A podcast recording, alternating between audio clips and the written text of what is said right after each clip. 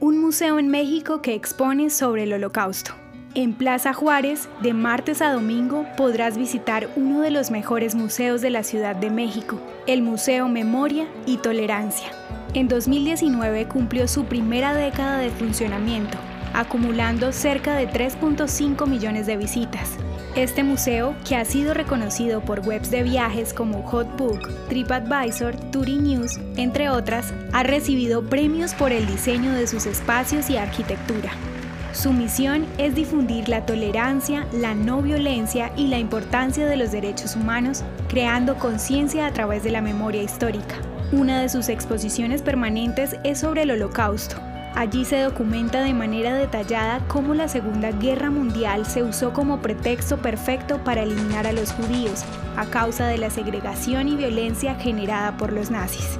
También expone acerca de la eliminación de los llamados no aptos, que incluía, además de los judíos, a los discapacitados, gitanos, homosexuales y testigos de Jehová.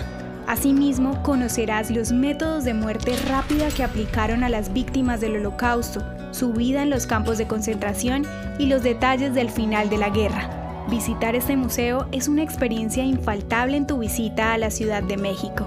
La buena noticia es que también podrás hacer un recorrido en su página web y aprender más acerca de la historia judía y la importancia de reflexionar y fomentar una cultura de paz en la sociedad.